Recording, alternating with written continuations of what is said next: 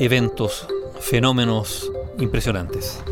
Uno, el del 30 de junio del año 1908, que se registró en Siberia, en Rusia, y que fue una gigantesca explosión que se cree fue causada por un meteorito. Todavía hoy los científicos hablan de ese feroz impacto cerca del río Podkamenaya Tunguska en la remota Siberia. Todavía se habla de ese fenómeno que algunos bautizaron el bólido de Tunguska. A pesar de que ese impacto tuvo lugar el año 1908, la primera expedición científica al área tuvo que esperar 19 años. Recién en 1921, Leonid Kulik, el curador jefe de la colección de meteoritos del Museo de San Petersburgo, dirigió una expedición a Tunguska.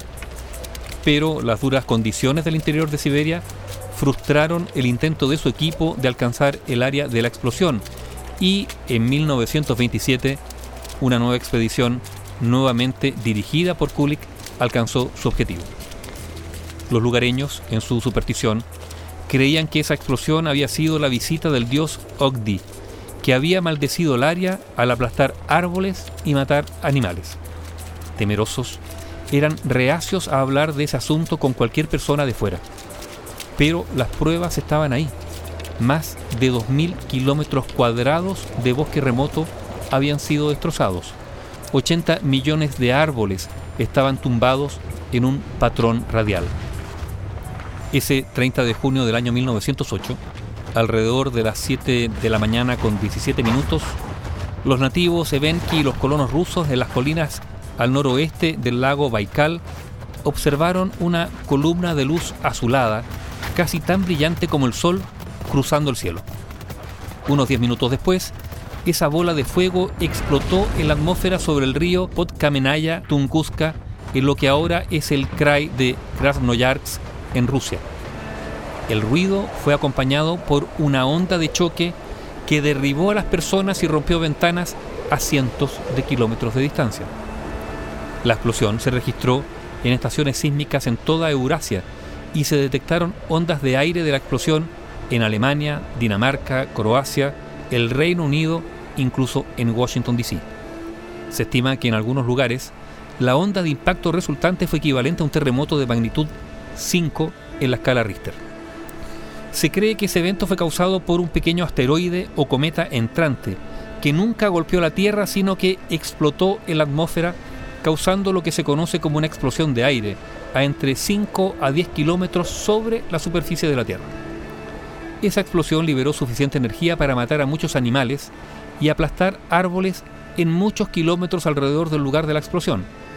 Ahora, nunca se encontró un cráter. En ese momento era difícil llegar a esa parte remota de Siberia, y cuando Kulik llegó a la zona ese año 1927, no encontró ningún fragmento de meteorito y tampoco un cráter de meteorito. Con los años, científicos y no científicos inventaron fabulosas explicaciones sobre esa explosión de Tunguska.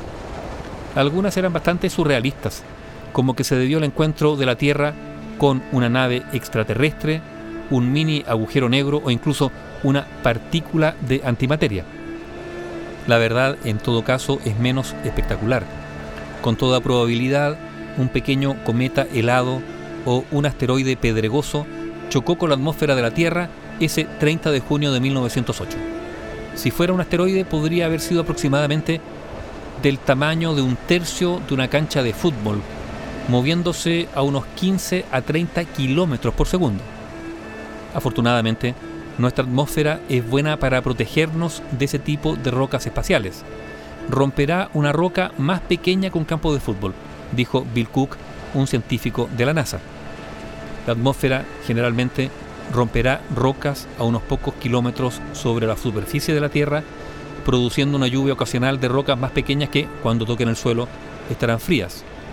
En el caso de Tunguska, el meteorito entrante debió haber sido extremadamente frágil o la explosión tan intensa que destruyó todos sus restos a 8 a 10 kilómetros sobre la Tierra. Ese proceso explica la segunda etapa del evento. La atmósfera vaporizó el objeto en pequeños pedazos, mientras que al mismo tiempo la intensa energía cinética también los transformó en calor, provocando ese tremendo daño en una superficie tan amplia. La explosión de Tunguska en Siberia, en Rusia, ese 30 de junio del año 1908.